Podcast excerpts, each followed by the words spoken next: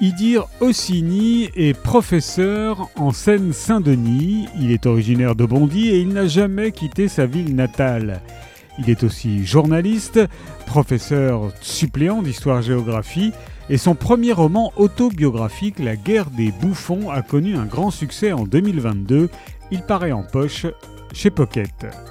Nous sommes en 1998 et la France s'apprête à célébrer sa victoire Black Blanc Beurre.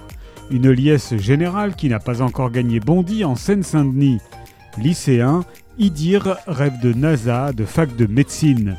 Seulement, aux yeux de ses camarades, le timide Kabyle à lunettes reste un bouffon, de ceux qu'on moque et qu'on bouscule.